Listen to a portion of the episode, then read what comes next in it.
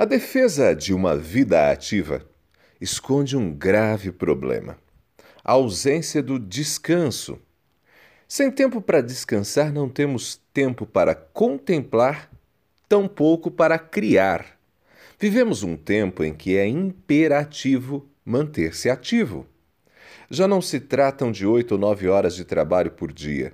É necessário ocupar-se o tempo todo. O ócio parece ser um pecado.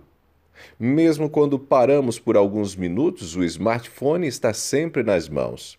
Ocupamos nossos olhos e nossas mentes respondendo mensagens, vendo as publicações dos amigos, fazendo comentários e interagindo em grupos de WhatsApp. O problema é que um cérebro ocupado não descansa. Um cérebro que não descansa impede que o corpo descanse. A saúde mental é comprometida e a saúde física é fragilizada. E o que é pior, deixamos de ver o mundo. O tempo para não fazer nada, para sentar-se e simplesmente se deixar levar pelos pensamentos, é precioso.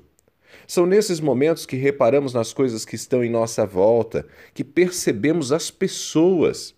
São nessas ocasiões que a nossa mente organiza determinadas ideias e até encontramos solução para certos problemas. Portanto, a minha dica de hoje é muito simples.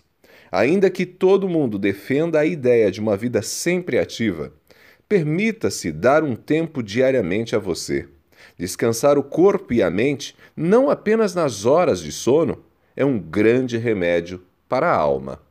Eu sou Ronaldo Neso, você me encontra no ronaldoneso.com, lá estão os meus textos, e também estou no Facebook, Instagram e Twitter.